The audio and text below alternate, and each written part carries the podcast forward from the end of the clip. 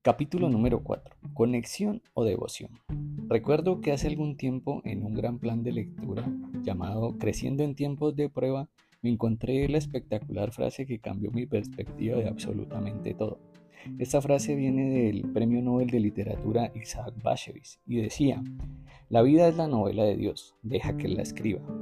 Escudriñando conclusiones en ese plan de lectura, llegué a una increíble frase que te quiero compartir. Ten siempre presente que en la épica narrativa de Dios nuestra vida es significativa, pero no es toda la historia. ¿Por qué lo menciono? Porque poder entender que debo llegar a subir el nivel entre lo que pienso, lo que siento y lo que hago se denomina conexión especial regresando nuevamente al tiempo que escribía y que quiero que tú plasmes en tu cuaderno es qué es más importante para ti en este momento, conexión o devoción. ¿Tú qué crees? ¿Tienes claro qué es conexión?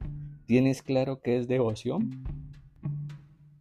Analiza los siguientes dos versículos, Zacarías 7:13 y Santiago 1:22, con la premisa de que ten por seguro que la vida es más simple cuando tu conexión con Dios te lleva a preguntarte a ti mismo, sé lo que debo hacer o qué no debo estar haciendo, porque nuestra vera madurez espiritual se refleja en nuestros frutos, en la forma de cómo enfrentamos las pruebas o sencillamente en qué consejo le damos a alguien más. La clave para este capítulo pasa porque antes que deposites en ese mapa de rutas que estás construyendo con lo que Dios te va regalando, tras el análisis de este capítulo y los anteriores, Dios siempre quiere hacer cosas nuevas en nuestras vidas.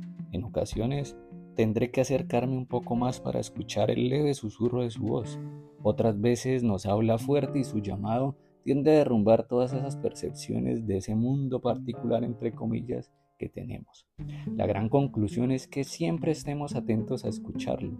En ese preciso momento tu decisión solo podrá pasar por conectarte. Esto es regresar. Gracias por estar aquí.